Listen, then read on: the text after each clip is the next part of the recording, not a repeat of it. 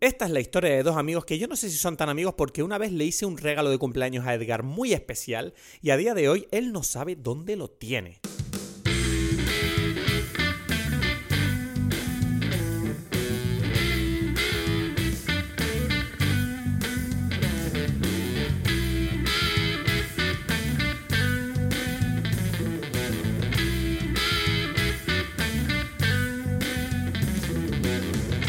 Hola a todos, bienvenidos una vez más a Dime Pelis. Sí, he dicho Dime Pelis. Si estás, esperabas otro podcast, te has equivocado, estás en Dime Pelis quédate, no te vayas a otro podcast que sea mejor, danos una oportunidad. Mi nombre es Cristo Gacielo, estoy aquí desde Tenerife. En breve vamos a conectar con Edgar Aponte desde Berlín. Y hoy te traigo un episodio eh, que yo creo que, no sé, estamos como más sueltos hoy. Hoy la verdad que nos hemos echado muchas risas en este episodio en el que hablamos de esta película eh, Jojo Rabbit, ¿no? La última película de Taika Waititi, un nombre que vas a oír repetido muchas veces durante el episodio. Taika Waititi, Taika Waititi, Taika Waititi. Es un poco trabalenguas ese nombre. Lo vas a oír mucho, aguántalo, porque el, yo creo que la película es, es, muy buena y hablamos sobre ella largo y tendido. Pero además de eso, en este episodio yo creo que es un poquito especial porque Edgar y yo nos hemos puesto un poquito nostálgicos, ¿no? Hemos hablado un poquito de, de, de, de los comienzos de nuestra amistad. Eh, hacia el final del capítulo nombramos una cosa, hay una pequeña polémica ahí que entenderás la intro cuando, cuando escuches el episodio hasta el final.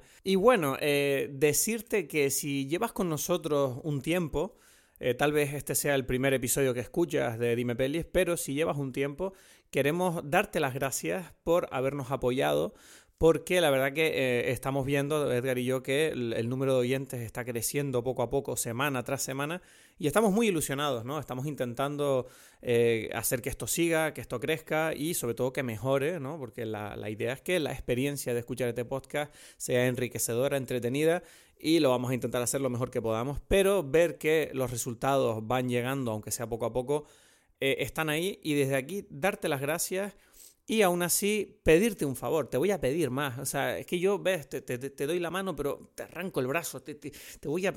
Si puedes, eh, por favor, no olvides suscribirte al podcast, sea cual sea la plataforma en que lo escuchas, y si tienes dos minutos, un minuto, 30 segundos de tu tiempo, déjanos una review en iTunes de 5 estrellas porque nos ayuda muchísimo a obtener visibilidad para poder seguir haciendo esto que nos gusta tanto y que esperamos que lo disfrutes. Bueno, ya me callo, te dejo con el episodio de hoy que está dulzón. ¿Estás grabando? Ay, espérate. Bueno, ¿oyes la musiquita? la musiquita. Está buena esta música. Sí, sí, sí. Está bien, yo la elegí bien, es bonita. Es bonita, es bonita. Un día, un día nos ponemos cuando, si vienes, nos ponemos y hacemos una musiquita ahí nosotros aquí. Sí, hay que, hombre, yo la, la música del podcast la verdad que la hice súper rápido, ¿no? Como, o sea, fue como una cosa que hice ahí con el GarageBand rapidito. Pero sí que en el futuro a lo mejor había que actualizarla. Aunque es verdad que me gustaría preguntar a la gente que nos escucha qué opinan de las musiquitas que metemos. Igual dicen, no, no las cambies, se volvió como medio mítica para mí, no sé. Ya, ya, pero por eso hay que, hay que moverles el piso a la gente, para que, para que se den cuenta que la vida no, no hay nada seguro en esta vida. Bueno, y más con, con la historia de la película que vamos a hablar hoy, ¿no? Que, que es una comedia, pero es una película que te recuerda un poco que la vida puede ser muy dura, ¿no? Eso ya, ya llegamos a la conclusión de esta película. ¿No te gustó mi segue? ¿No te gustó mi segue? Meto aquí como unos puentes así en medio de la conversación como para empezar a entrar en materia poco a poco. Nadie lo nota, ¿sabes? Muy sutil. Wow, demasiado, ¿no? Es como yo practico delante del espejo. A veces me engaño a mí mismo. Digo, uh, ¿De qué estoy hablando ahora? No lo sé. Es una, es una buena práctica, ¿no? Yo hay que decirle a las personas, dime un, un, tema y yo te voy a meter aquí una historia de una película, así. Como que no, es que ayer me comí una pizza y es que sabes que las pizzas tienen mucho que ver con la película siguiente que vamos a hablar. No, es que yo creo que la gente diría, ¿pero qué le pasa? Nada, que tiene un podcast. Ah, ok. Otro. Otro que tiene un podcast. Eso, eso, eso. eso. Ay, si no tienes un podcast, no eres nadie. Aquí les da igual porque como es eh, mis amigos alemanes, es como que, ah, tú tienes un podcast no, no conocen a nadie que tiene podcast, es muy distinto. O sea, me he dado cuenta que la reacción siempre es de dos maneras. Solo hay dos tipos de reacciones a, un podcast. La primera es, ¿qué es eso? y la segunda es como, Bueno, ya otro con podcast. O sea, está el que no sabe ni lo que es un podcast y está los otros que es como, bueno, toda la gente aquí que se cree interesante cree que tiene que tener un podcast. Ya, sí. Pero es interesante eso que dices porque en español me pasa eso. O sea, con la gente que habla español es como, ah, ya, tú eres otro más con un podcast. ¿Y qué? Lo tuyo es que... ¿Qué? Ah, las películas, ok. Sabes muchas películas, ¿no? Ok, ok, ok. Mm. Esa es como la versión. Pero en, en Alemania no. En Alemania nadie. O sea, los, a los alemanes es como que en serio, un podcast. Qué, qué cosa tan rara, curiosa, ¿no? O sea, No sé, no, no hay, el, el mundo de los podcasts en Alemania no está tan arraigado o qué. no sé, en los alemanes. O sea, yo sé que hay podcasts alemanes, pero. Eh, Yo siento que los alemanes en general están un poco atrasados en cualquier cosa que tenga que ver con tecnología y cosas así, redes sociales. ¿Sabes qué pasa? Que para mí los podcasts son algo como muy americano. O sea, no sé, es como que en Estados Unidos tengo, la ente- tengo entendido que todo el mundo escucha algún podcast, ¿sabes? Como, es como la radio, ¿sabes? No- ya, ya. Y en cambio, aquí en España es verdad que es- antes sentía que nadie escuchaba podcast, pero sí que es verdad que en los últimos años siento que sí que se ha puesto como más de moda con programas muy populares como La Vida Moderna, Sí, eh, ¿sabes? Pero también la gente consume mucho en YouTube esas cosas. Entonces, sí. no, nunca, la verdad que no conozco a mucha gente que escuche podcast, Ya. pero, pero yo sí, no sé, yo, Yo a creo tampoco que- escucho... Yo sí- creo que nosotros nos tardamos un poco. No- Nos, tardamos. No, yo sí, no, yo, mira, yo me acuerdo cuando empecé a escuchar, yo empecé a escuchar podcast con eh, el de Kevin Smith, el, el Ese Smodcast. Smodcast, sí. Ese lo empecé a escuchar, me acuerdo que yo vivía con, con Tania, mi ex. eh, yo me acuerdo que era por las noches, como no tenía trabajo, me dedicaba a jugar al FIFA sin sonido y escuchaba un podcast al mismo tiempo que jugaba al FIFA. Sí.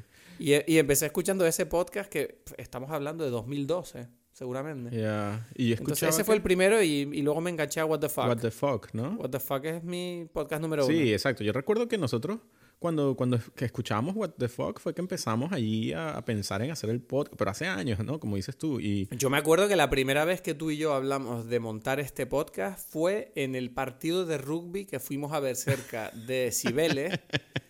No, en eh, realidad que no. además también fue con, con- con esta chica. Sí. Y me acuerdo que lo llamaba, que además, fíjate, fue gracioso porque, claro, tú y yo empezamos a escuchar What the Fuck y nos comentábamos los episodios. Ujú. Y eh, recuerdo que dijimos, bueno, tenemos que hacer un podcast. Y era como, ¿te acuerdas el primer nombre de este podcast? Podcast cine. No. Podcast Film. Podcast film. Era horrible. el nombre. Horrible, Sí, horrible. vamos a hacer. Pero tú te imaginas lo estúpido que fuimos. Bueno, lo estúpido.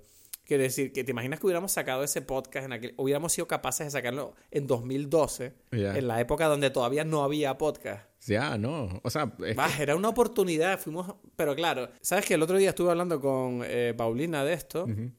Y ella me decía, bueno, pero a lo mejor no hiciste, menos mal que no hiciste podcast en 2012. Y le dije, ¿por qué? Me dice, bueno, porque en 2012 tú no eras la persona que eres ahora. Claro, Y claro. seguramente el podcast no, habrá, no habría salido igual. No, no. Y yo le dije, ya, pero a lo mejor habría, habría salido mejor.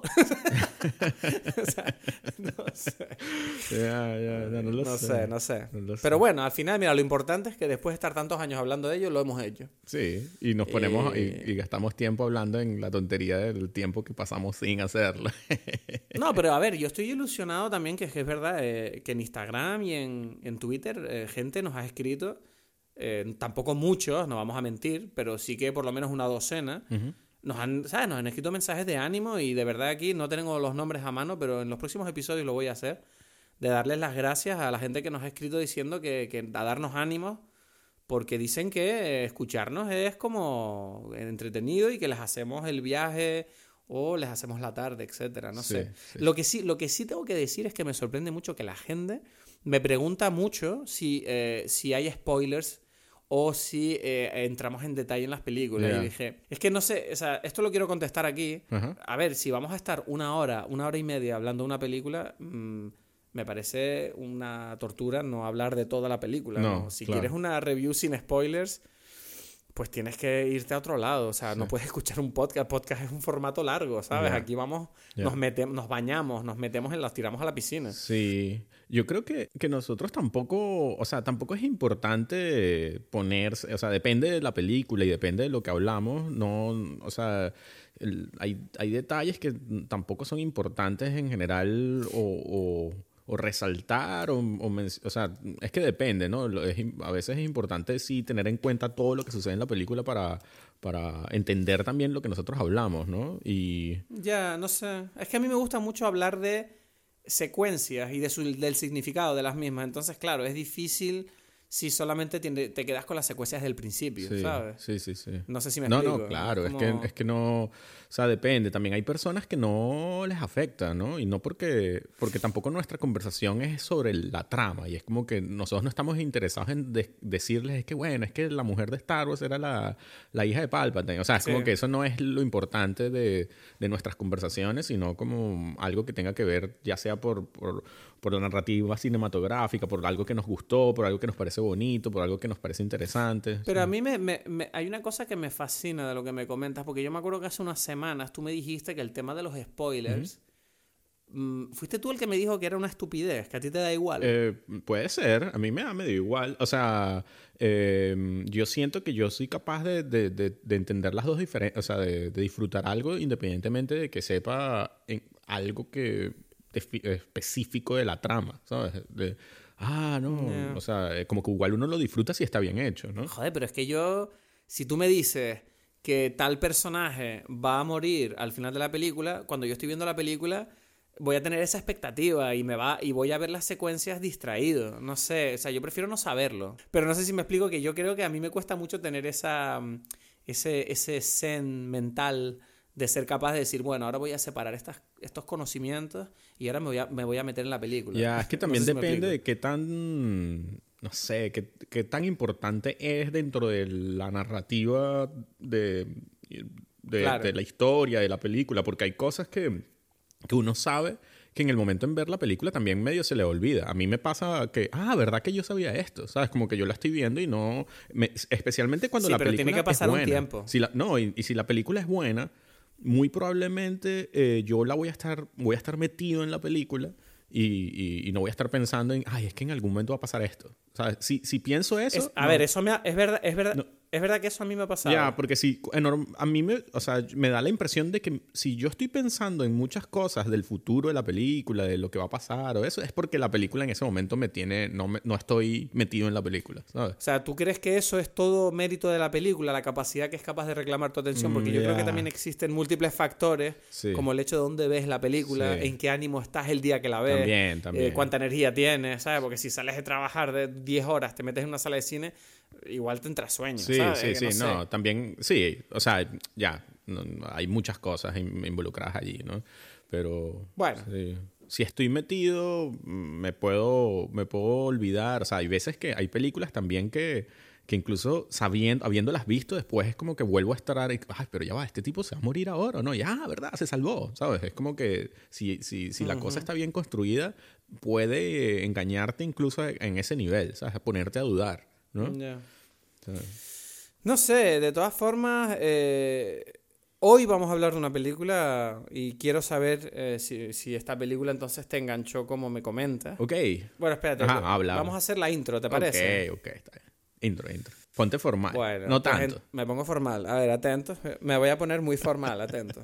Bueno, vamos a hablar hoy de la película eh, Jojo Rabbit, el último proyecto de Taika Waititi. Eh, una película mm, que en su momento, al ser presentada, es verdad que levantó un poquito de polémica, ¿no? Porque se presentó como una comedia sobre eh, el nazismo en el que Taika Waititi iba a interpretar al mismísimo Adolf Hitler.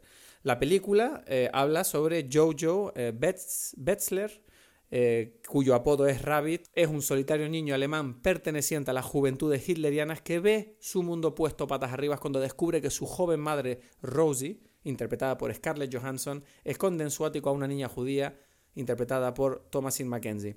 Con la única ayuda de su mejor amigo imaginario, el mismísimo Adolf Hitler, como ya he dicho, interpretado por Taika Waititi, Jojo deberá afrontar su ciego nacionalismo con las contradicciones de una guerra absurda como es la Segunda Guerra Mundial. Ahí tenemos la intro. ¿Qué te ha parecido? ¿Te? ¿Te esto gustó? es casi que se está convirtiendo en mi momento favorito. ¿De dónde tú sacas eso? O sea, No sé, me sale. Yo tengo ahí ese gen ahí dentro. Tengo aquí como unas pequeñas notas que me hago y, y sale no, bonito. no. pues. Si, yo, eh, Bueno. en el- yo- si yo me pongo a explicar el, el- ¿Cómo se llama? La, no sé, la sinopsis de las películas, me pondría aquí como, bueno, pero es que ya va, es que no he explicado esto. Es que, es que este niño. Sí, bueno, es que, Es que hay un no sé niño. si es importante ahorita. es pero que le llaman o sea, Rabbit. A ver, le, le- le llaman Rabbit, pero porque no quisieron traducirlo. O sea, sería conejito pero no se sabe. Ah, ¿Cómo se llama en España? Jojo Rabbit. Se llama Jojo Rabbit, se llama Jojo Qué Rabbit. asco. No hicieron ningún esfuerzo, por Dios. Que- Ningún esfuerzo. es verdad que podían, a ver, es un simple mote, podían haber hecho el esfuerzo de traducir algo, pensar algo, pero bueno, a mí no me importa. Hubiese sido algo así como, como yo creo que lo más divertido hubiese sido algo así como, jo, jo, joder, algo así, ¿sabes? Joder, lo que- Joder, Hitler, así. Joder. Joder, Heil, joder. Heil, joder. Joder, Heil. No sé, en fin. No, pero es verdad que en España eh, cada vez están traduciendo menos los títulos. No sé, no sé si es por la globalización, ¿no? El, el- el tal, pero por ejemplo, Bad Boys hace poco ha salido en España. Bad Boys for Life. Y la Bad llamaron. Boys for Life. Y no la tradujeron, la llamaron Bad Boys for Life. No pusieron Bad Boys de por vida ni mierda. Porque además yo no sé si tú sabes que Bad Boys en España se llama Dos Policías Rebeldes. Ah, Bueno, pero ¿y por qué no pusieron dos policías rebeldes de por vida? Ahí, está perfecto. Pero no lo sé, no lo sé. Me molesta que no lo hicieran porque es la película de mi infancia. Y es que además era muy gracioso porque la segunda se llamaba Dos Policías Rebeldes 2. Claro. Claro, acaba ahí, con un- una capicúa preciosa, Exacto, ¿sabes? exacto. Dos Policías Rebeldes 2. Pero mire, pero entonces si, si, si en algún momento sale una nueva película de Die Hard, no la, no la van a llamar eh, La Jungla de Cristal. Eso sería una decepción para todas las personas que nos burlamos eternamente de ese nombre. ¿sabes? Pues yo creo, creo que la llaman Die Hard, la última. Eso tendría que comprobarlo, pero creo que la última la llamaron Die Hard. No, espérate, no, No, todavía no mentira, sé. mentira. Una próxima, una mentira. No, no, no, espérate, te lo voy a mirar ahora. Nos hemos desviado a muerte. Eh, si, est- si estás, si estás escuchando este podcast y quieres escuchar sobre Jojo Rabbit, por favor, ten un poquito de paciencia. Tenemos que averiguar cómo se llama Die Hard 4 en España, porque esto ya. Yo no duermo esta noche. No, cinco, ¿no? No hay una cinco, cinco. Cinco. Bueno, no sé, cinco, pues. A ver, en IMDB siempre traducen los títulos, o sea que voy a mirarlo en IMDB. Jungla de Cristal, vale, la primera Jungla de Cristal, Oviedo, la Jungla 2, Alerta Roja. ¿Dónde está la 3?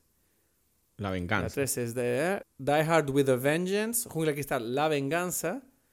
Vale. En la 4 se llamaba Live Free o Die Hard. Ajá.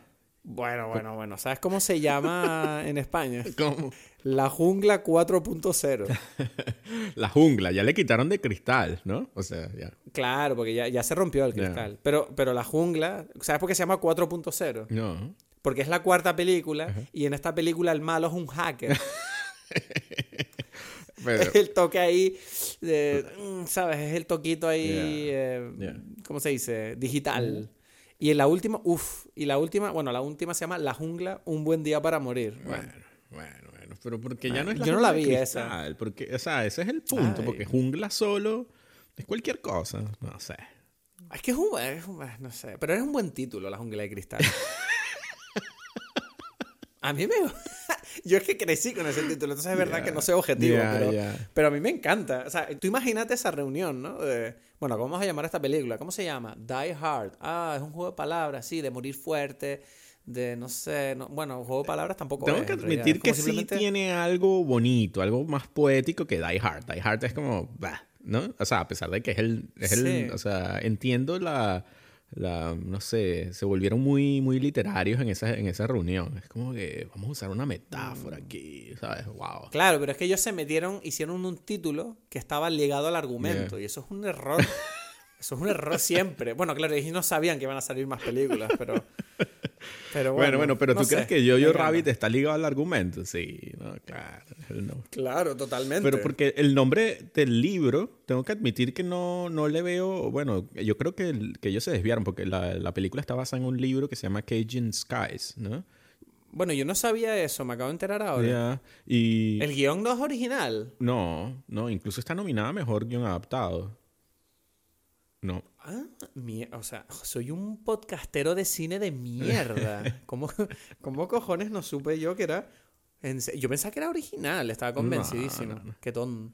Soy un imbécil, eso es lo que soy, soy un puto imbécil de mierda. Sale incluso en los, en los, en los títulos de crédito que, ok, ya que vamos a ya poner- pon- ponernos a hablar de la película, creo que es una de las cosas más geniales de toda la película. Es el, ¿El qué? La introducción, la, el, el principio, pues. Eso te va a decir. O sea, esa representación de eh, el, fervor fascista y la propaganda con la música del fanatismo de los fans de los Beatles. Sí, ¿no? Y es excelente. O sea, es increíble. Ya con eso yo ya estaba aplaudiendo y yo decía, wow, este. Bravo. Sí, sí, sí. Que la película empieza fuerte, ¿sabes? Yo dije, uff, esto está.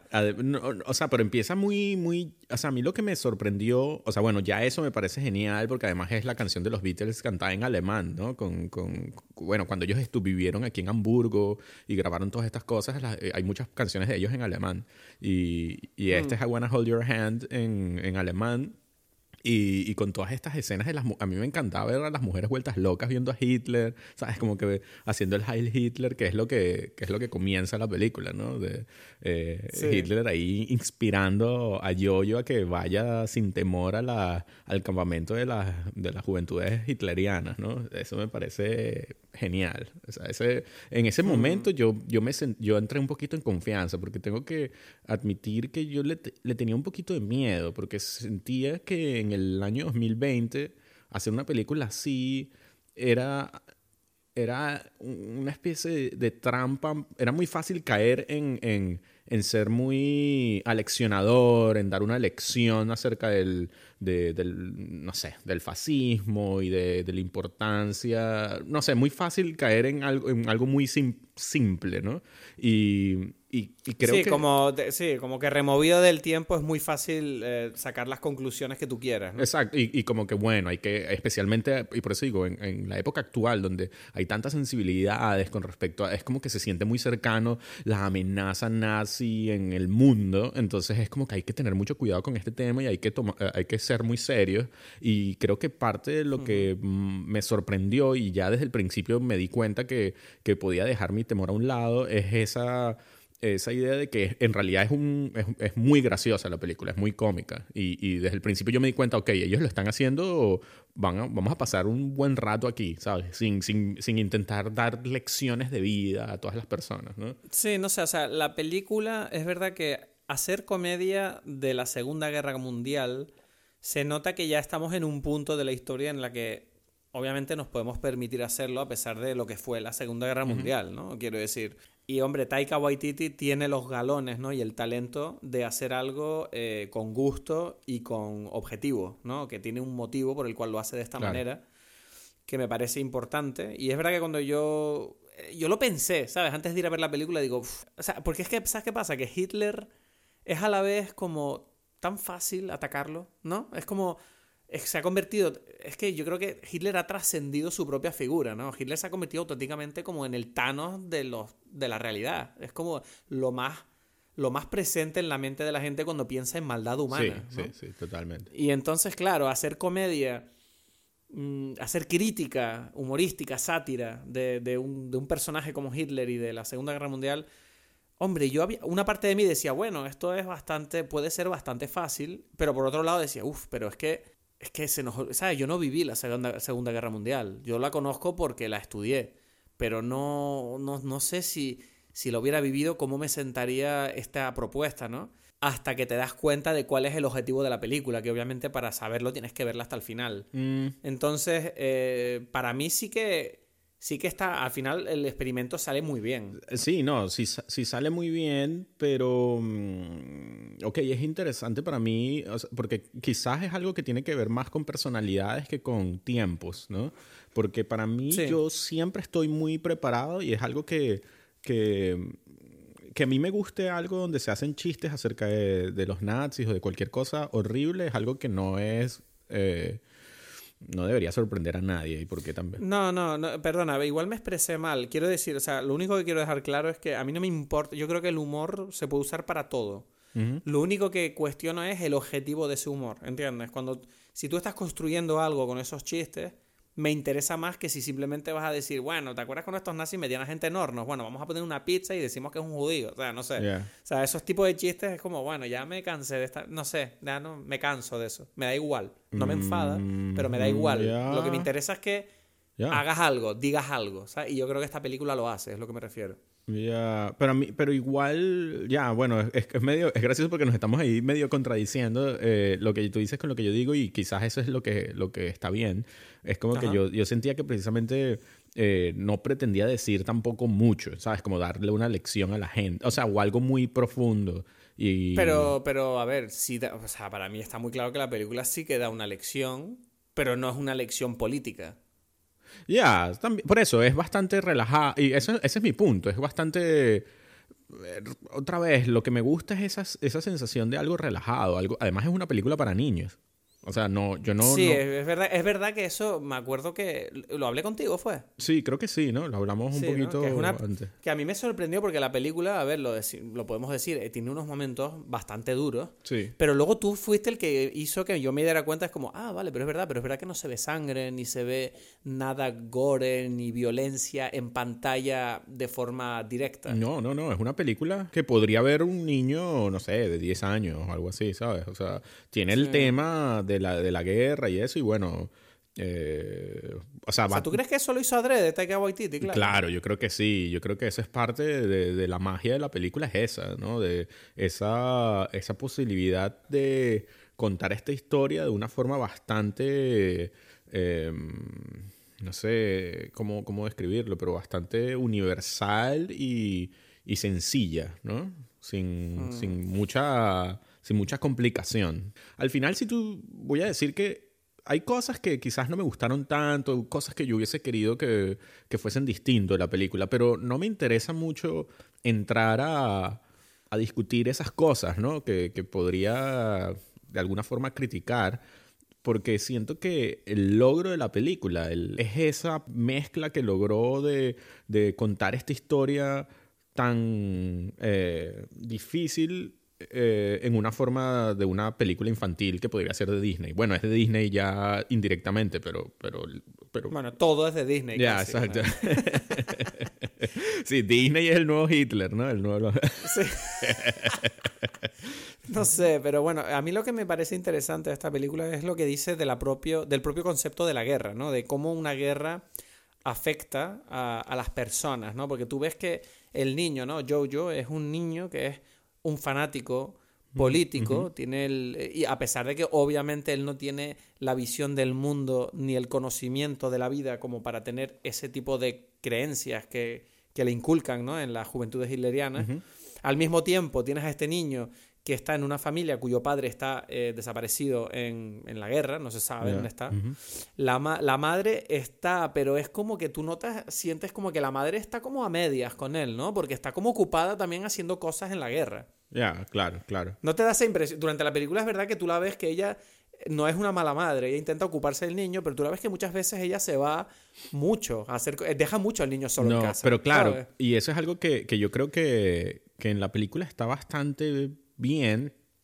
Es, la- es eso de mostrar que eh, esto sucedió porque, porque era una situación espe- especial, ¿no? O sea, aparte de, de esto, Sí. es, algo, es algo extraordinario, ¿no? O sea, no. Y, y- y que no es que la gente construye esto extraordinario eh, a partir de, de, de esta idea, sino que es al revés. Es como que esta idea te, te viene y de repente vives en un país donde tienes que hacer estas cosas, ¿sabes? Independientemente de lo que, Claro. de lo que tú tengas que vivir, ¿no? O sea, no es porque, Sí. o sea, la gente que vivía aquí no es porque por ser alemán eres un nazi, no, sino como que, bueno, eh, sucedió que, que pasó esto y tú estás viviendo allí en tu pueblo y te toca hacer estas cosas y ya, forma parte de tu vida, ¿sabes? Y, y- Sí, no, eso, eso me parece fascinante porque yo me acuerdo que leí un leí hace tiempo un libro en el que comentaban cómo el, el, el nacionalsocialismo, claro, la gente, obviamente, nosotros tendemos a demonizar a cualquier persona que estuviera asociada ¿no? a ese movimiento político y, a los, y al grupo de, de o sea, que sea, a los nazis. Y, eh, pero claro, en este libro que, no me acuerdo qué, qué libro era, lo leí en la carrera, ellos explicaban cómo Claro, si tú estás allí, ¿sabes? Y tú ves que estos tipos ganan las elecciones y se convierte en la norma, hay muchísima gente, pero muchísima gente que en esos tiempos como que siguieron la corriente porque dijeron, bueno, es que esto es lo que hay que hacer ahora, no sé. O sea, mm, Sí. eh, había gente que decía, bueno, yo no tengo nada personalmente contra los judíos, pero bueno, si ellos dicen que estos tipos son malos y hay que eliminarlos, pues hay, no sé, hay gente que no se lo pregunta, ¿sabes? Como que no se lo cuestionaban del todo, Claro, ¿sabes? claro. Y también es muy... Y también por miedo, y también por miedo porque decían, bueno, si no sigo el rollo me, me va a tocar a mí, ¿sabes? Es muy fácil también eh, verlo desde afuera, ¿no? Porque es como que Claro. no solamente no estabas allí pa- para entender por qué pasó, sino que además eh, vas a ver las diferencias y vas a ver los detalles que tú no entiendes, ¿no? Pero... No, y, y sobre todo la idea, la idea del concepto de nazi. O sea, tú imagínate que nazi ahora es un insulto, ¿no? Y exacto, nazi, exacto, exacto. cada- de hecho, en la propia película de Jojo Rabbit, eh, usan las frases para decir, bueno, es que eres un nazi, ¿sabes? Y la gente se ríe, porque dicen, bueno, le está diciendo que es un nazi, y es como, dentro de la película, no es ningún chiste. No, no, no. No, es, de- es casi que algo decir- bueno, es como para expresar otras cosas. Y tú ves ahí la, la, la, ¿sabes? la dicotomía entre realidad, entre las épocas, ¿no? Claro. Como es increíble que para nosotros ahora sea una locura que alguien diga que eres un buen nazi sea un cumplido. Claro, claro, claro, claro. O cuando el otro, el amiguito de él le dice que no es, un, no es una buena época para ser un nazi, ¿no? Es como, Exacto, como que, o sea, bueno, en principio claro. no debería ser ninguna, pero ellos, o sea, en el contexto tú entiendes En el- por qué. Es que allí no, claro, imagínate esa idea, ¿no? La idea de estar allí y no, ent- no saber la palabra y el, y el concepto de nazi como lo entendemos ahora, ¿no? O incluso cuando los tienes delante, o sea, Sí. Es que es muy fácil. una locura. Es muy fácil eh, abstraerse y, y crear sola, y, y ver solamente las cosas que están en la superficie, ¿no? Porque obviamente habían razones, y esto no es para justificarlo para nada, las cosas malas que hicieron, sino porque, porque no, o sea, uno cree, uno tiende a simplificar a los monstruos y los entiende a, a convertir en algo que no es humano, y todas estas personas eran seres humanos, entonces hay que entender que ellos lo hicieron por, por razones más parecidas a las que uno cometería los mismos actos o, o se, se, ¿cómo se dice? Formaría parte de un grupo. Obviamente lo vas a hacer porque crees que es lo mejor, ¿no? ¿Sabes? Y, y- y hay que entenderlo de esa forma, ¿no? Pero bueno, en cualquier caso, este niño por eso también entra allí, ¿no? Y quiere ser, quiere ser lo mejor dentro de su dentro de lo que es su pueblo, ¿no? Y lo que se entiende como lo mejor, ¿no? Entonces, ser nazi es una muestra de, de, de ser un buen ciudadano. Y eso... sí, es un tribalismo social muy potente. Exacto, exacto. Y eso pasa- Sobre todo porque además está impuesto. Claro, eso, eso pasa a cualquier nivel, la gente incluso que, que hace cosas buenas, pero entonces se supone que eso está bien, pero no entiendes que, que, bueno, eh, podrías hacer algo malo y tú harías lo mismo sin, sin darte cuenta, ¿sabes? Seguir la- las emociones de, de un grupo es algo muy fácil, ¿sabes? Bueno, yo, yo creo que además esto está bastante representado en el personaje de Sam Rockwell, ¿no? El Captain K. Ajá. Que, además tú ves durante la película que él, bueno, es un nazi, pero tú ves que no es un nazi que tenga especial gana de matar a nadie. Él está como ahí. Bueno, yo soy aquí un tipo, estoy aquí. De hecho, no me acuerdo qué es lo que decía él que le habían. Que él la cagó, ¿no? Sí, en un es ataque que en realidad, la habían relagado. en realidad es muy gracioso porque él es el, el, el- en- en personaje a nivel real, casi que es el mejor nazi que uno ve en la película, ¿no? Más o menos. O sea, es como que el ejemplo Sí. que, que estos niños quieren seguir. Pero él desde el principio ya dice como, bueno, no soy tan bueno, tuve este accidente y me perdí un ojo, ¿no? O, o, ¿sabes? Como que... Bueno, y mató, y murieron gente por culpa de órdenes mías. Exacto. ¿sabes? Pero no, pero lo que te quería decir, que me quedé a medias, es que, ¿sabes? Lo, lo, lo que estábamos comentando de que la gente juega dentro del aparato, ¿no? Del nacionalsocialismo de la época, eh, y al, pero sin realmente mm, ser fervientes defensores del mismo, ¿no? Se representa muy bien, en, en primer lugar, por el personaje de Sam Rockwell, ¿no? Que tú ves que es un tipo que da la impresión de que, bueno, él está ahí, pero le da un poco igual, ¿no? Es como... Y por otro lado tienes también a Scarlett Johansson, la madre, que no me acuerdo, Rosie, que, que ella, bueno, ella es una rebelde, ella está en contra de los nazis, pero aún así tiene a su hijo metido en las juventudes hitlerianas porque no, sabe que no le queda otra, Claro. que si no lo mete los tipos van a sospechar. Entonces, ahí es donde ves cómo una guerra puede moldear a una sociedad, porque bueno, el personaje de Sam Rockwell, spoiler, ya está, yo lo digo, eh, es el tipo es, es gay, Sí, obviamente, sí. ¿no? ¿Sabes qué? ¿Sabes qué? Que eso, eso, yo hasta hace relativamente poco fue que caí en cuenta de que el tipo era gay. Yo no sé por qué. Yo pensaba que era como, ah, este tipo sí es gracioso. Por Dios, la, la secuencia, la secuencia cuando está con el tipo ahí que cuando le lleva Rosie a Jojo de vuelta para que le den otras tareas porque es un, ¿sabes? ha demostrado que no es bueno en el campo, Ajá. en el campo de batalla.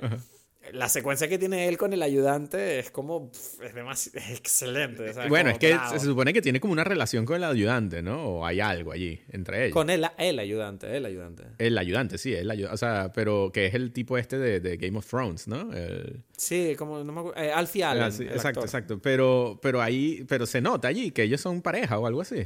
Sí, hay, hay un momento donde, ¿sabes? Que cuando ellos, eh, él se va Y como, ah, porque él le dijo, te traje pastores alemanes. Ajá, ¿sabes? exacto. Que bueno, que es un chiste otro que solamente pero- sirve en inglés. Es como algo que no tiene sentido, que no funcionaría, pero, No, ne- pero da igual. No, en español, en español sí funciona. No, no, no, alemán. pero en alemán, o sea, se supone que ellos, Ah, o en sea, alemán no funciona. son alemanes, un, o sea, no existe, eso no, no, o sea, no se presta para el chiste en alemán decir Ah, vale, eso. vale, sí. Entonces es como que a Sí, mí me, sí, sí. me dio risa porque es como que, bueno, esto jamás sucedería, pero esto es una película, ¿sabes? Y ya está. Ya, no, bueno, en español sí funciona. Entonces, eso es gracioso. No, no, o sea, pero tú entiendes a lo que quiero decir, ¿no? Sí, sí, Ok, sí, ok. Que, en- que en el idioma original que se supone que ellos están hablando no debería de Exacto, no, funcionar. no pero, funciona, pero exacto. Pero igualmente, ese momento es donde él le grita, le dice, pero tú eres imbécil, pero ¿cómo traes esto? Quítame a esta gente. Y luego le dice, no, perdón, no, te, te grité fuerte, perdón, no, no. O sea, como se nota que ahí, ahí es donde tienen el, el- el intercambio y, la, Ok, ok. y el momento de cariño ahí que tú notas ahí como, uh, ¿qué está pasando aquí? Ya, O sea, y luego al ya. final, cuando él revela su traje así, con las plumas y todo, es maravilloso ese momento, es como... Pero además es increíble porque él usa ese momento, además al final, con lo del traje, el chiste, ¿no? Lo usa además en el momento de, de, de cuando se abre la compuerta de la, de la violencia, ¿no? Es Sí, como... exacto. Y ahí es donde tú ves la, esa, esa, ese contraste, ¿no? De, de cómo los seres humanos no dejan de ser quienes son a pesar de estar metidos en esa situación, Claro, ¿no? Tan horrible. Claro, claro, claro. No, es muy, es muy, o sea, siempre defenderé la, la capacidad que tuvo Taika Waititi de hacer toda esta película y poner escenas de batalla, de guerra, donde van a perder y, y van a morir gente y no deja de ser una película, eh, no sé, bonita de niños, ¿sabes? Es como que, qué genialidad, ¿no? No, pero que además te digo una cosa, eh, la parte del final, bueno, ya lo hemos comentado por- para el que esté escuchando y no haya visto la película y aún así le da igual, eh, para que quede claro, en la parte final de la película hay una batalla, hay una guerra, pues eh, se ve la guerra. y, y yo recuerdo que me gustó muchísimo ese cambio, hay un cambio de tono, ¿no? Hay un shift, ahí de repente la película es como que mm, te recuerda que estás viendo una película sobre la Segunda Guerra Mundial, Sí. que es una cosa que yo me acuerdo cuando estaba viendo la película, no paraba de pensar, pero vamos a ver, em, ¿cómo puede ser? O sea, a mí se me hacía, ¿tú te acuerdas la parte donde em, eh, Rosie lleva de paseo a Jojo? Y se pone a bailar, ¿sabes? Encima del muro. Y tienen como ese momento súper adorable donde ella le intenta explicar, mira, eh, ¿sabes? No puedes decir esas cosas de los judíos. O no, ¿sabes? Como que ella obviamente le está intentando como lavar un poco el cerebro, ¿no? Como parar ese fanatismo que tiene el niño. Y yo recuerdo pensar que esa secuencia era súper divertida, ¿no? Y yo pensaba, qué raro, en este universo en el que estamos viendo, ah, es la Segunda Guerra Mundial, porque esta gente, esto- este ambiente es como demasiado feliz. ¿no? Como se me hace raro ser consciente de que está pasando una guerra de fondo. Y claro, me encanta que la película te guarda eso como y al final es como que lo tiene apretado en un puño y lo suelta. Y es cuando tú te das cuenta de, de cómo Igual en se una ve, guerra... porque- Sí, se ve, pero me refiero que igualmente tú puedes en una guerra tener momentos felices dentro del conflicto, ¿sabes? Sí. Es como un poco lo que hablamos de 1917, de que dentro de un conflicto hay gente que está ahí viviendo también. Ya, ¿sabes? y no solamente eso, yo, yo siempre lo he dicho que, que es algo que quizás, o sea, obviamente las películas nos han condicionado a pensar, pensar cosas de la vida de una forma que es totalmente cinematográfica y que poco tiene que ver con la realidad. Entonces, yo, yo siempre lo traigo a colación cuando se habla de cosas como lo que sucede en Venezuela, porque la gente no entiende que en Venezuela, que hay una dictadura y que pasan cosas horribles, la vida tiene momentos que son normales, ¿no? Entonces es como Sí. que incluso la gente dentro de Venezuela, por momentos, puede pensar de que, bueno, pero no estamos aquí tan mal, ¿no? Porque, porque así Ajá. funciona el ser humano. Y, y lo, lo interesante es que como estamos acostumbrados a ver las dictaduras a través de películas o las guerras a través de películas y situaciones especialmente extremas, las vemos, eh, las hemos visto, las hemos ex- experimentado gracias al cine, creemos que es así, creemos que es una cosa horrible y es como que no, ya va, o sea, El horror siempre es un momento concentrado muy duro. ¿no? Exacto, y es como que ya, pero eso pasa en determinados momentos, pero no es todo el día así, no es toda tu vida así, ¿no? O sea, vas, comes, de repente tienes tu cumpleaños y celebras tu cumpleaños y es normal, ¿no? No es el horror eterno cada segundo, ¿no? O sea, entonces yo creo que eso es muy bonito de la película porque pasa eso, durante toda la película está todo esto eternamente allí, ¿no? Pero, pero la vida de ellos es bastante, o sea, tiene momentos muy normales, ¿no? Por una cosa te tengo que decir, y es que, esto lo tengo que decir antes de que se me olvide, pero Scarlett Johansson, Ya, ya, ya. ¿Cómo puede estar tan increíble en esta película? Yo no me lo esperaba. A mí no se me iba a olvidar. O sea, yo, yo también iba a decir como que esto hay que decirlo porque es increíble esta mujer, ¿no? Pero de verdad, o sea, nunca la había visto haciendo un papel así. O sea, era como, ¿cómo interpreta esta madre? Que es una madre que no solamente no es, no es tonta, sino que además juega con el niño un poco, ¿no? Como que juega en su terreno, ¿no? Como que y dice, sabe bueno, jugar, además. Exacto, ¿sabes? jugar con el niño a su mismo nivel, dice, bueno, te, tú crees que yo estoy equivocada, tú crees que yo tal, tú, tú estás tan convencido de tu fanatismo político que te han dicho en la juventud hitleriana. Ok, vamos a jugar aquí, quieres saber dónde está tu padre y le explica todo con su propio lenguaje. Ya, la escena, la escena de, de, decir, tú quieres que, que, tu padre esté aquí, bueno, vamos a jugar a que tu padre está aquí y, y tiene la conversación con el padre, es una cosa que ya, ese momento es como te ganaste todos los premios, me da igual, ¿sabes? No, pero es que además, eh, de verdad, o sea, yo nunca la había visto hacer, eh, no sé, ese tipo de interpretación a ese nivel tan gestual de, de comedia, de de ser tan abierta y, vulnerable a la vez, ¿no? Tan cercana, no sé, riéndose de sí misma un poco, ¿no? No, es que, es que también es una, una mezcla entre ella y obviamente la dirección de, de Taika Waititi, porque porque es un, un balance muy, muy interesante donde, donde ella está siendo como una especie de payaso, ¿no? Sí, totalmente. Es, como un payaso, ¿no? O sea, y todos en general son bastante eh, teatrales y bastante, eh, podría decirse exagerados, pero, pero siempre desde, desde una cosa muy muy cariñosa, muy tierna, ¿no? Y eso es algo que a mí, tengo que decirlo, me, me conmovió y me ganó en algún momento en la película. ¿Sabes? Es muy fácil decir como, ay, ya, ¿sabes? Esta cosa así como acaramelada. Como por ejemplo una escena mm. que, que, para mí queda muy claro esa, ese, ese mundo, ese tono que tiene la película fue cuando Jojo está intentando está buscando metales para ayudar a la guerra, ¿no? Y entonces está buscando los, los repuestos de las, de las, partes y él está vestido como un robot, algo así, ¿no? No sé, como un algo de metal. Sí. Y ve a su amigo el gordito y, el, y cuando el gordito va que lo ve, ay, yo, yo tenemos tiempo que no nos vemos porque, porque yo, yo está ahí pendiente de la judía que está encerrada en la casa y, y se abrazan, ¿no? Es como que va y es como que es un momento que simplemente es como lo típico, que todo, en el cine, todo el mundo en el cine va a decir, ah, qué lindo, ¿no? Y, y la película es completamente así, ¿sabes? Y es algo que, que a mí normalmente diría como que, ah, esto estaba un poco fastidioso, pero no, en la película yo estaba pensando lo mismo, ¿sabes? Era... Pero, pero te refieres a que el abrazo que se dan es como medio ridículo. No, pero tierno, es tierno. Es, una, es lo que digo, es como algo para que todo el mundo dice, ah, qué lindo, ¿no? Es tierno, sí, es, y yo lo... es, gracioso, es gracioso, pero Y es eso, yo, yo lo sentí, ¿sabes? Es muy fácil ponerse cínico y decir, ah, qué estupidez estos niños aquí, esto es ridículo, ¿sabes? Esto es la guerra.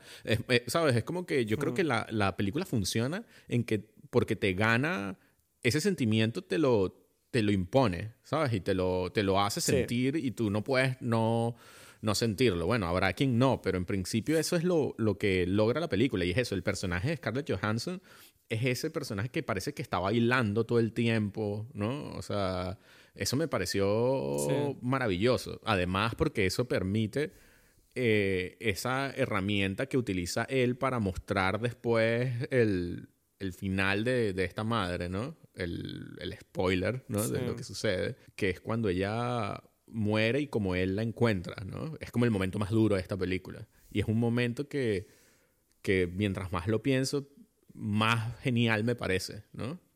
O sea, cómo él construye esa, ese arco hasta el momento en que Jojo se da cuenta que... No, porque además llega totalmente de imprevisto ese claro, en la película. Claro, no, no... O sea, no hay nada que a ti te haga sospechar que esto va a pasar, excepto el hecho de que a lo mejor ella está un poco ausente. Sí, sí, sí, sí. Pero... Y es, que está construido de una forma tan delicada, tan bonita a su vez, ¿no? Y y, de verdad, o sea, hace como una especie de homenaje a este personaje en, su, en ese momento también, ¿no? Y de verdad, esas son las cosas que me parecen mejores en la película, ¿no? Todas esas, o sea, son pequeños detalles que son, que dices, wow, esto no es, no es simplemente algo para reírnos, que lo es, como dije, como estaba diciendo antes, pero, pero, pero muy bien hecho, ¿no?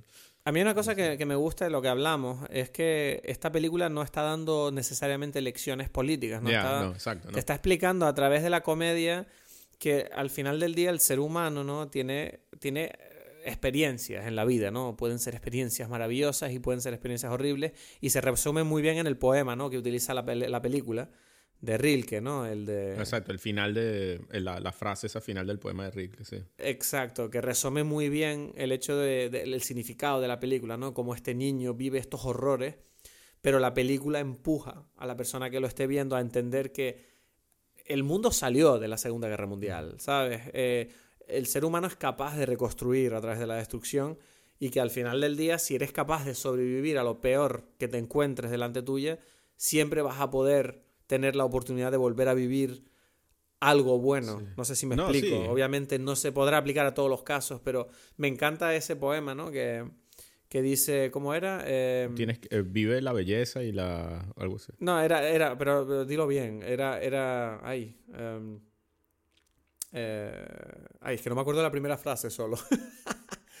bueno, da igual. Creo que de una manera blinda la película, ¿no? O sea, porque no es, no es una película que esté necesariamente tratando de decirte los nazis fueron malos y qué bien que los americanos ganaron la guerra. Porque él te está hablando de, oye, esta gente ha vivido auténtica mierda. Y tú ves que lo último que hace Jojo cuando gana, cuando se acaba la guerra, ¿no? Él lo único que está pensando es en la carajita. Él lo único que está pensando es en la chica de la que está en ese momento enamorado, siendo consciente de que es complicado, ¿no? Porque él es mucho más joven, etcétera. Ujú. Pero esa conexión que hay entre ellos te demuestra que el- al final del día, igual que Interstellar, ¿no? El amor Ya. es lo que nos define a los seres Sí. humanos al final del día. No, Porque pero- matarnos entre nosotros es una cosa que hacen todos los animales. No, pero, pero, y eso me parece genial de la película porque no es tan bonito ni siquiera el amor, ¿sabes? Y, y es algo que, y por eso eh, lo de- el poema de Rilke es un poquito más profundo que simplemente, y por eso el- el- en el poema está algo así como el miedo o, o lo feo y lo, lo bonito, ¿no? Al mismo tiempo. No, lo voy a, lo voy a leer porque, porque no puede ser que estemos aquí diciéndolo mal. Cago en Dios, qué puta mierda de podcast es este, de verdad. Búsquense otro para escuchar cosas de cine. ¿eh? No pueden estar esto de, sí, de verdad, no, no, no tenían nada mejor que escuchar. Mira, aquí está el poema, aquí está, ¿vale? El poema es... eh, joder, no, espérate. Da igual, esto lo voy a editar y se va a oír perfecto, se va a oír como que lo dije en el momento, ¿no? Exacto, exacto. ¿A la qué? magia. Dice, el poema, ¿lo digo en español? Sí, Vale. El poema decía, deja que todo te ocurra, la belleza y el terror. exacto. Solo sigue, sigue hacia adelante porque ningún sentimiento es total. Exacto, exactamente. Y, y- y lo que quiero decir con eso es que, mm, que en, eh, incluso el amor tiene cosas de, de terroríficas, ¿no? Y, y específicamente es que cuando termina la guerra, yo sabiendo que terminó la guerra y que ya se puede, esta, esta niña judía de la cual él está enamorado, ya puede salir de, de la casa, ¿no? Él va y cuando ella está asustada, está, es, un, es un momento muy fuerte para ella, ¿no? Él no le dice que, él dice, ajá, lo lamento mucho, pero ganamos los alemanes, ¿no? Y él... y- Sí, como que te tienes que quedar aquí conmigo. te tienes que quedar porque su amor lo tenía ciego en ese momento y es como que me interesa más tú estar conmigo y como estoy inseguro, siento que no estás enamorada de mí, como en efecto no lo está. Entonces es como que tengo que usar las herramientas que tengo para, para lograr quedar, que, que ella se quede conmigo y eso es algo que es, es feo, ¿sabes? No, Y, además es, es bonito cuando ella se da cuenta que le ha mentido, ¿no? Como Ajá. sale de la casa, vuelve y le mete un bofetón. me, encanta, eh, me encanta el bofetón que además el niño dice, sí, me lo merecía. Porque ahí viene la parte final del poema. No, ninguno de estos sentimientos, emociones son definitivas, ¿no? Entonces es- eh, hay, que, hay que poder ser capaz de, de aceptarnos las cosas buenas y las cosas malas, porque al final como seres humanos estamos todos en esto. Y ¿no? no, ¿sabes que hay una cosa de ese poema que me llama mucho la atención? Que cuando lo vi en la pantalla, ¿no? Me encantó porque, o sea, no sé, casi se convirtió, ¿sabes? Como mierda. Esto es exactamente una cosa que yo siempre he querido expresar y nunca tuve las palabras. Y este tipo encontró las palabras perfectas, ¿no? Sí. Y me encanta que la última frase, que dice, no feeling is final, Ajá. por un lado, eh, yo, yo la interpreto de dos maneras. Porque por un lado dice que nada de lo que sientas es permanente. Ya. Pero al mismo tiempo siento que dice que no sentir nada es estar muerto. Porque Eh, no feeling is final es como tener ninguna sensación es estar muerto. Entonces, si tú estás viviendo algo horrible o viviendo algo bueno, significa que estás vivo. Ya, bueno, No sé si me exacto, entiendes. exacto. Ya, ya, ya, entiendo, entiendo. Sí, sí, sí. Em, no, de verdad, este... Ahora ese era el momento donde tú me decías, uh, interesante, me gusta, me gusta. acá". Yo editaré, imi- imitaré tu voz en la edición y meteré esa frase como muy interesante. Me gusta tu forma de ver la poesía de Rilke, eh, Cristo. Y yo diré, sí, Edgar, ¿tú crees? Y yo, sí, sí, de verdad. Creo que eres un crack, con, eres un, tienes una sensibilidad artística. Ya, no, no, me abriste a una nueva interpretación que nunca había imaginado eh, en, esta- Nadie. en la poesía, sí. Yo estaba ahí trabajando duro para que hubiera aquí unas interpretaciones nuevas, exclusivas de Dime Peli. Ya, ya, ya, ya. No, este, quiero decir que, que, que además, o sea, es curioso que, que en el mundo actual haya personas que a los que les cueste, no sé, como aceptar la existencia de esta película. Y me refiero a- por, por el hecho de que, de que se supone que no puedes presentar a los, a los nazis como, como personas, seres humanos que tienen cosas buenas. Y en principio todos los personajes de esta película, eh, todos son nazis, excepto la, la judía que está escondida en la casa de Jojo. Bueno, y Rosie. Bueno, en Rosy, exacto. Pero todos son buenos, ¿sabes? Y, o Sí, sea, o sea, pero a ver, el personaje de Sam Rockwell es el que más humaniza a los nazis. no, No, pero, pero todos los otros también, ¿sabes? Pero Rebel Wilson, la personaje de Rebel Wilson, no. es ella la es menos. la. Es la menos. O sea, ella, ella es la que representa el lavado de cerebro nacionalsocialista que esta tipa hasta las últimas consecuencias se, com- o sea, se comporta como una idiota y muere. O sea, no, pero, pero no, pero no es mala, ¿sabes? No es Ya, mala. es o verdad, sea, es verdad, es verdad, es verdad. Entiendo lo que quieres decir. sí. ¿Entiendes? O sea, eso es lo, lo interesante para mí, es eso. Es como que, y yo siento que eso es lo que a mucha gente le choca porque no, tiene- hay que decirlo. Y es como que, mira, sí, y ya se ha dicho suficiente, esto, esta película va de otra cosa, ¿no? Incluso, otra vez, el, el mismo Hitler, que bueno, es, una, es una, un personaje ficticio en la película, tampoco es malo, ¿no? O sea, es, eh, claro, como no es el Hitler, es más fácil, o sea, no es el verdadero Hitler, entonces es más fácil... eh, o sea, está... Hacer el chiste, ¿no? Exacto, está justificado, ¿no? De que este sea un, es como un niño, porque es la, o- otra vez es la imaginación de Yoyo, entonces la forma en que él habla, en que él se expresa, los sentimientos que tiene son los de un niño de 10 años, ¿no? Porque es la forma en que él, él, él se imagina que, que- que se expresaría este tipo, ¿no? O sea, entonces... Pero eh, yo te quería plantear esa, esa cuestión. Porque sí que es verdad que esta película ha suscitado debate, ¿no? Y a mí me, me parece curioso plantear esa duda, ¿no? Que hasta qué punto mostrar a los nazis como payasos eh, no es una forma de rebajar un poco la maldad, ¿no? Hasta qué punto deberíamos aceptar que se les pinte como un chiste por lo que hicieron. Porque y- a pesar de que también pintan a Johan, a Johan, al personaje de Scarlett Johansson un poco como una payasa también, ¿no? Sí. Pero, pero, mm, ¿tú no crees que hay un punto de lógica en que a lo mejor sea un poco peligroso, crea una distancia que a lo mejor a la gente que no esté familiarizada con el concepto haga que luego se, se, se les rebaje la importancia de lo que hicieron, en cierta manera? No. O sea, es que yo siento No. que necesitamos entrar a, a entender sentimientos complejos. Yo creo que mientras no, mientras los seres humanos inten- intentemos simplificar todo a niveles que nos forman, que, una abstracción que no es real, Ajá. no vamos a poder superar ci- ciertos problemas que todos tenemos. O sea, mientras tú creas que, que solamente una persona que es un nazi, que es una cosa que no tiene nada que ver contigo, es capaz de hacer las maldades que hizo y tú no, ¿sabes? Entonces no, vas a- no vamos a superar esto hasta que no entendamos que forma parte de nuestra, de nuestra humanidad, tener miedo, tener, este, ¿sabes? Querer defender a nuestra familia, a nuestro país o lo que fuese, ¿sabes? Y, y eso en principio no es nada, o sea, no, no necesariamente es algo malo, pero puede convertirse en algo malo, ¿no? Y si no lo entendemos de esa forma, no lo vamos... Tú estás aplaudiendo. Te estoy, te estoy aplaudiendo porque yo en realidad, ¿sabes? Obviamente te estaba planteando la cuestión porque quería oírte decir esto. Ya, ya, ya. O sea, yo no estoy obviamente apoyando a la gente que dice, no se puede hacer broma sobre nazis, esto está fatal. Ya, Cuando ya. hablemos de nazis hay que llorar y hay que estar serios y estar tranquilos y callados. Exacto, Y es como, exacto. no, te puedes reír y precisamente hacer entender a la gente que es que mierda, no. o sea, no hay que ser así. Exacto, exacto, exacto. exacto. Ay, Sí. De verdad, piensen un poco. Es que me molesta esta mierda de esta película está transmitiendo estas cosas. Mierda, si una película es tu pilar de valores y principios en la vida, entonces el problema eres tú. O sea, la película está obviamente diciendo unas cosas que no son todas y además las está diciendo de una manera que si tú las piensas tienen lógica. Claro. Por Dios, piensen un poco, qué mierda de mundo vivimos en el que la gente se preocupa más de enfadarse que de pensar.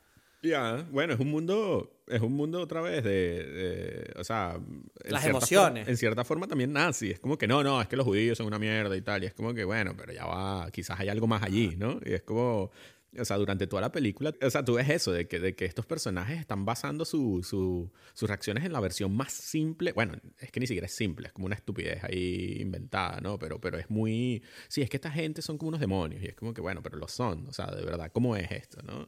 Sí, como- eh, la parte, la parte del libro del niño es increíble, es Sí. excelente. Claro, claro. El libro del, del niño es excelente. Y de hecho me encanta que el personaje de, de la Gestapo, el... Sí, eh, eh, no, me Stephen acuerdo, no me acuerdo Merchant, cómo ¿no? se el Stephen este, Merchant. Bah, espectacular el papel que hace porque es como que él representa muy bien cómo esa maldad eh, de los nazis estaba basada en unas cosas como re- absolutamente, o sea, ridículas. Quiero decir. ¿hasta qué punto estás tú dispuesto a creer las cosas que forman parte de tu tribu, ¿no? Para, para seguir con el juego, ¿no? Es como... Claro, claro. Obviamente es que de verdad es duro hablar de esta película porque todo el rato te estás como riendo, pero al, mismo- al mismo tiempo te estás dando cuenta de lo que estás diciendo y de los temas que estás tratando y de repente es como que te vienes abajo, ¿sabes? Claro, claro. Es como, uff, yo te digo, el final a mí me golpeó fuerte. O sea, yo salí de la sala de cine emocionalmente un poco como cojo, ¿no? Como, uff, esto fue, esto fue duro. ¿Sí? Ah, un poquito.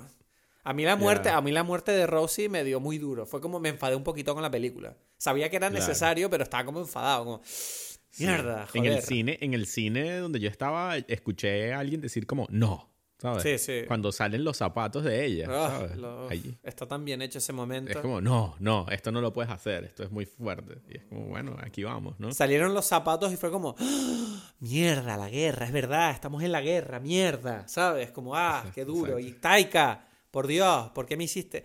¿Por qué? No, ¿por qué? No, no. Joder, en fin. Sí, sí, sí, sí, sí. Y, y bueno, Taika, Taika Waititi me parece que, que lo hizo muy bien como Hitler, ¿no? O sea... Sí, sí. Era, era muy fácil eh, cagarla con ese papel, ¿eh? O sea, uf. Sí, es una, una línea. Es que toda la película está haciendo un trabajo tan. de, de equilibrio, de estar ahí en la cuerda floja. Em, Sí, porque además es un personaje que constantemente te está seduciendo a ti como espectador, porque es como graciosete, es como Hitler, pero bueno, para ti Hitler gracioso es como, bueno, en realidad igual no...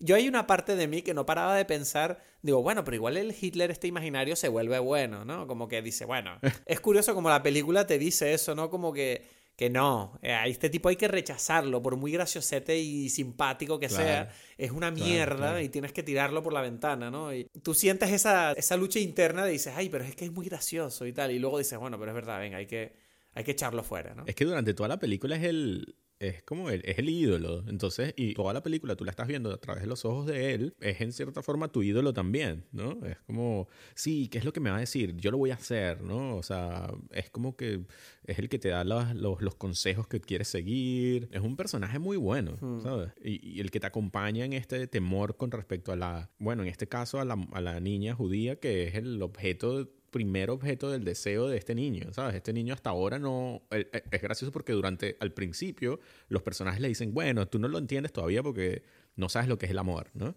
Y, y él di- le dice a la madre, ay, todo el mundo me dice esto, yo no sé por qué lo dicen. Y es como que en el- hasta que en el momento lo siente, ¿no? Y es como que, uff, es su, primer, su primera experiencia y, y entender todas esas cosas. Ese es el, el núcleo de la película, lo que lo hace para mí la película otra vez tan bonita, ¿no? Es entender ese primer amor y, y esos sentimientos donde él quiere matar al, al novio de esta, mu- de esta mujer, ¿no? De esta niña, ¿no? O sea, es como que él tiene un odio hasta este niño y por qué lo tiene y él entiende que es porque él quiere estar con ella y después otra vez la engaña para decir que ella se tiene que quedar allí. Todas estas cosas, ¿no? Tan complejas que empieza a sentir este niño por primera vez, ¿no? Y, y eso es lo que está tan, tan bien hecho, eso, ¿no? Tan bonito. Es lo que, lo que siempre voy a rescatar de la película, ¿no? A pesar de que hubiese querido, como dije antes, hay cosas que hubiese querido ver en la película, ¿sabes? Como que entender un poco más por qué, por qué los alemanes llegaron a ese punto y eso. Pero es como pedirle cosas a la película que, que, que no están, que ya, que no necesita, que, que la película es esta Y, y, y, esa, y es suficiente eso, ¿no? Hay que agradecerlo. ¿sabes? No sé, yo te digo, a mí yo creo que ya es definitivo, o sea, ya llevaba tiempo sospechándolo, pero Taika Waititi se está convirtiendo en uno de mis directores preferidos. Es que no he visto sus dos primeras películas, que son Eagle vs. Shark y. Boy.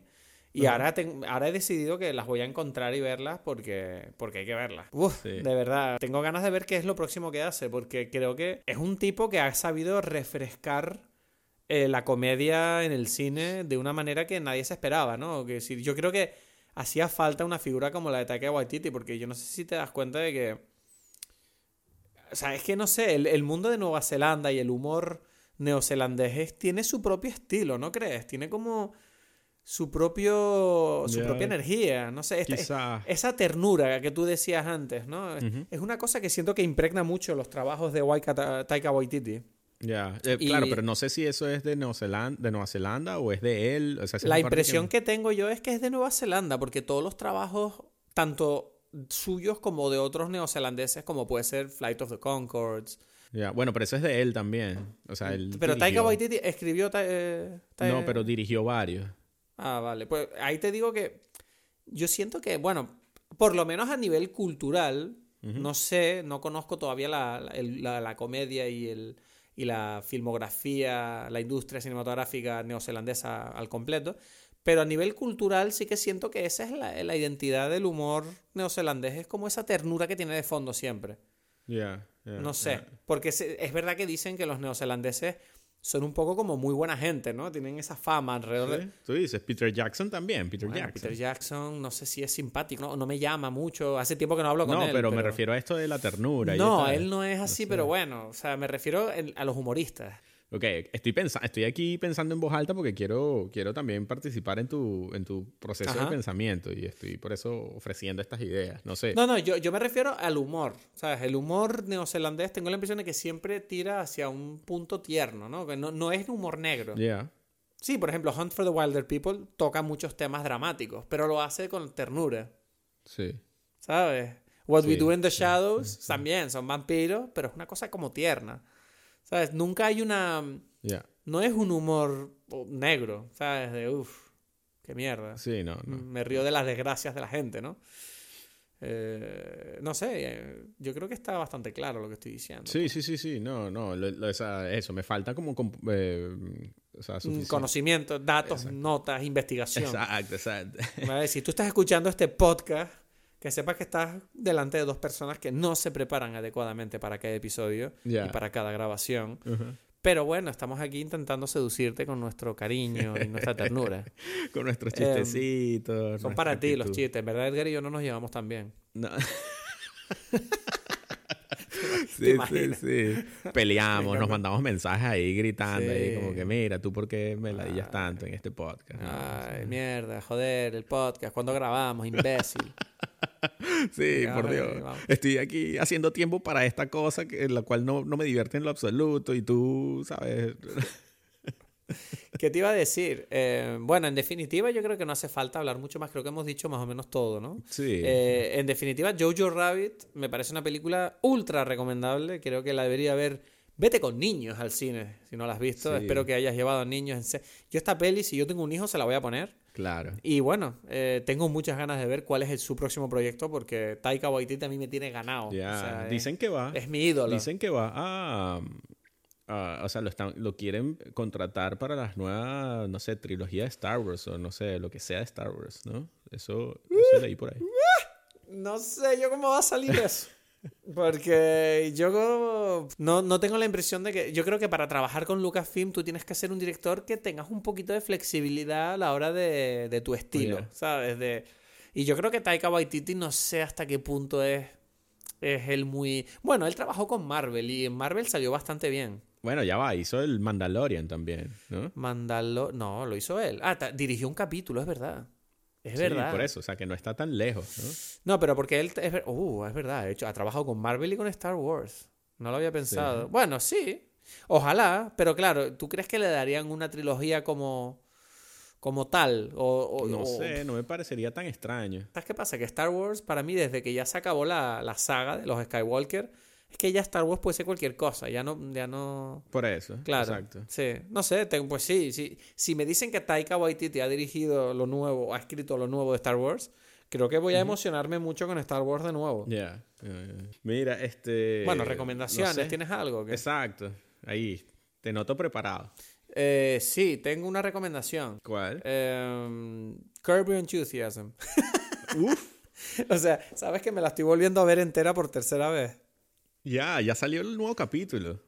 Hostia puta, es verdad. no sabías. No, no, me- se me había olvidado que hoy es lunes. Claro, uff, voy a ir corriendo a No, cenar. pero ya salió hace rato. O sea, yo creo que. no, no, ¿cuándo no, pero me- yo me vi el primero la semana pasada. Ah, ya hecho- te lo viste. Sí, el primero sí, uff, excelente, excelente. Y, y- pero no, me acabo de dar cuenta que hoy ahí está el segundo, entonces... Quiero decirte algo. Dime. O sea, porque yo lo, o sea, yo lo tengo presente prácticamente cada día en mi vida. es, Tú sabes, tú te acuerdas de cuál fue tu primer regalo de cumpleaños hacia mí, ¿no? Bueno, claro que me acuerdo. Ya. Fue un retrato dibujado a mano de ti abrazado con Larry David. Sí, o sea, Y, y fue como... la- fue, fue tierno. O sea, a día de hoy es verdad eso, que yo... sí. Somos como el gordito y yo, yo. Yo no sé quién es el más nazi de los dos, pero sí. Yo, yo me veo a mí mismo haciendo ese dibujo, ese retrato de ti con Larry David y la verdad que pienso, bueno, eres adorable porque esto no... Ese retrato yo no sé si está saliendo del todo bien. Yo recuerdo que lo dibujé bastante bien. Es muy bueno. Estaba- es muy bueno. Estaba bien. Sí. Me salió es- bastante bien. Es una cosa, y es lo que, o sea, otra vez, es como el regalo más tierno que me han hecho y esto, o sea, voy a decirlo un poquito en voz baja para que Marisa no lo oiga. Sí. Pero sí. No, es verdad. Y sabes que justo, no sé cuándo, eh, esto lo, lo hablé hace como tres o cuatro días porque empezamos para prepararme para la nueva temporada de Curb Your Enthusiasm, que Ajá. para el que no la haya visto, por cierto, es la serie de Larry David, que fue el creador de Seinfeld, la famosa sitcom, que probablemente para mí sea la mejor sitcom de, de la historia. Sí. Pero sinceramente Curb Your Enthusiasm me gusta incluso más que Seinfeld. Ya, ya, ya. Porque es más moderna y creo que trata unos temas más incómodos, Sí, que, sí. más arriesgados que Seinfeld. Y, y Larry David es, es impresionante. O sea, todo lo que no interpretó en Seinfeld lo está haciendo en esta serie y es un descojone completo. Empezamos desde la primera temporada y creo que ya vamos, estamos acabando la segunda ahora. Sí, sí, sí. Y es, es, es una absoluta delicia, se la recomiendo a todo el mundo, está en HBO, así que... Bueno, no. HBO o HBO, es que aquí dicen HBO. Bueno, igual, HBO, igual. HBO. Es la, HBO. sí, es una, es una, bah, es una genialidad. Y, tengo una- Y entonces, volviendo a ese tema, ¿no? La verdad que me sorprende lo de tu regalo, porque el, el otro día, el otro día, no me acuerdo con quién lo estaba comentando, que Paulina me... Ah, sí, porque Paulina me preguntó, pero tú cómo conociste Curb? Y yo le dije, bueno, me la nombró Edgar cuando le conocí, Ajá. eh, porque eh, recuerdo que no nos conocíamos mucho, llevamos un eso año. fue- no, exacto, nos estábamos recién conociendo cuando pasó todo eso, lo recuerdo. Un día tendremos que, que- tendremos que contar nuestra historia de cómo nos conocimos aquí, porque sabes que no te lo he contado, pero la semana pasada le mandé nuestra historia a una, bueno, a una periodista. Ajá, Estaba escribiendo historias de amistades, de cómo se forman. ok. Y yo trabajo con ella. Bueno, no- a ver, la he llamado periodista, pero es más bien como una escritora, ¿vale? Una, una bloguera, una, no sé. En fin, una escritora. Y ella está escribiendo este artículo sobre amistades y bueno, le dije, bueno, si quieres yo te puedo contar la historia de cómo conocí a Edgar porque a mí me, me gusta esta historia y se la conté y le gustó mucho. Ok, ok. Entonces un día tendremos que contarla, pero la cuestión es que este regalo te lo hice en nuestro primer año y recuerdo que te lo hice porque era como que te conocía, pero a la vez no te conocía del todo. Exacto. Y decía, ¿qué le puedo...? Entonces, que, y- pero te quería un montón. Entonces era como, ¿cómo puedo demostrarle a esta persona que le quiero un montón, pero no sé muy bien qué regalarte? Entonces dije, bueno, te voy a hacer algo. Sí. Y tú no parabas de hablar de Your Enthusiasm y de que Larry David te encantaba. Y es como, bueno, pues te voy a hacer un dibujo con Larry David ahí. Sea, Sí. Y por eso, yo, yo creo que lo bonito es eso, que, que es como una cosa que, o sea, no sé, o sea, casi que si después ahora tú me haces un dibujo parecido y no es tan bonito porque no está, es- sería como más específico y como, bueno, obviamente tú amas a esto, ya te conozco tanto que ya lo sé, pero se notaba esa lucha entre, entre, bueno, no lo conozco, pero sé que esto le gusta, entonces igual lo voy a hacer así, ¿no? Pero tú sabes que yo recuerdo dártelo y tú quedarte, tú tuviste un momento así como de, uff, ¿esto qué es? ¿Sabes? Como que tuviste como un segundo de, mierda, ¿cómo tengo que responder ante esto? Eh. y, y es verdad que no te culpo, ¿no? Porque es como es una cosa que no te puedes esperar y dices, pero me estás regalando un, has hecho un dibujo. Exacto. ¿Cuántas horas te has pasado haciendo esto? Sí, sí, sí. Yo, Y yo por no- un no- lado, y por un lado, yo siento que tú estabas como mierda. O sea, estoy muy emocionado, pero a la vez un poco incómodo. esto, esto es como te tengo que besar en la boca o algo, no sé. o sea, Sí, ah, sí, sí. es dos que- besos, no- un abrazo no es suficiente. No, exacto, exacto, exacto. Sí, sí, sí. Es como que, como que sentía que los demás estaban allí en la fiesta y como que amigos míos de años y es como que este momento es tuyo y mío. ¿Sabes? Como que esta gente está aquí un poco rara. Sí, como me, me pasé, ¿sabes? Fue como destruí el momento para todos. Es como, bueno, váyanse. Chicos, ya dejen, dejen dos copas ahí y váyanse, ya se acabó la fiesta. Exacto. Esto ahora, esto ahora tiene otro rollo. Sí, sí, sí, sí. Ay, Dios. Bueno, Bueno, yo creo que en el, pro- en el próximo episodio, bueno, un- un- no sé si en el próximo, pero hablaremos de cómo nos conocimos porque yo creo que es una historia bastante graciosa. Sí, pero entonces, este, nada, no, yo creo que esa mejor recomendación que esa no hay. O sea, yo no voy a decir Sí, nada más. curb, curb your enthusiasm, eh, modera tu entusiasmo en inglés. Sí. No la tradujeron, no la tradujeron en España, pero lo digo por si acaso. Claro, es que es un claro. título un poco raro de decir. Es un tipo, pero es un- perfecto. Un, título raro. Sí, no. No, esto- pero representa perfectamente la serie. Claro. Porque, porque ese, ese título representa muy bien la energía de Larry David, que es un tipo que no le gusta a la gente demasiado emocionada, ¿no? Es como, bueno, ¿qué pasa? Entonces es como que siempre que él se enfrenta a grupos de gente como muy... Él está como, bueno, vamos a, a ver, esto no encaja conmigo, cálmense, ¿qué está pasando aquí? Cálmense, cálmense, sí. En No. fin, esa es mi, mi recomendación. ¿Tú tienes No, algo no. antes de irnos? Ya, no, tienes después de eso casi que no, Ah. me imagínate. Esa es la mejor recomendación Bueno. que hemos hecho. Oye, una cosa. ¿Tú tienes el dibujo ese que te hice todavía? ¿sabes que No sé dónde lo tengo. Me cago en Dios. O sea, más te vale. O sea, después de esta conversación me vas a decir que no sabes dónde está. Te mato. No, porque me, acuérdate que yo me he mudado de país dos veces después de eso. Me da igual. Me da igual. Esas cosas no se pierden. No, no, no sé dónde está. Paulina perdió un, un regalo de ese calibre mío y, y se lo recuerdo mucho. Más te vale, ya sabes cuál es tu deber esta semana es encontrar ese dibujo. Pero creo que hay una foto de él seguro, ¿no? Me da, no, la, fo- la foto, por Dios. La foto sí que claro que la hay. Pero no, me da igual la foto. Quiero el original. ¿Dónde está el original, Edgar? No lo sé, no lo sé. Ay, me- mira, vamos a colgar ya. Se acabó el episodio esta semana. Estoy enfadado. Estoy Viste, enfadado ahora empieza la pelea de nuevo.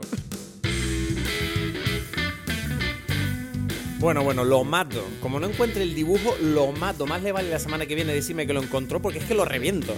Recuerda que puedes seguirnos en redes sociales, en Twitter, Instagram, arroba dimepelis o escribirnos a dimepelis arroba gmail punto com. Suscríbete, danos review, yo que sé. Nos vemos la semana que viene en Dime Pelis.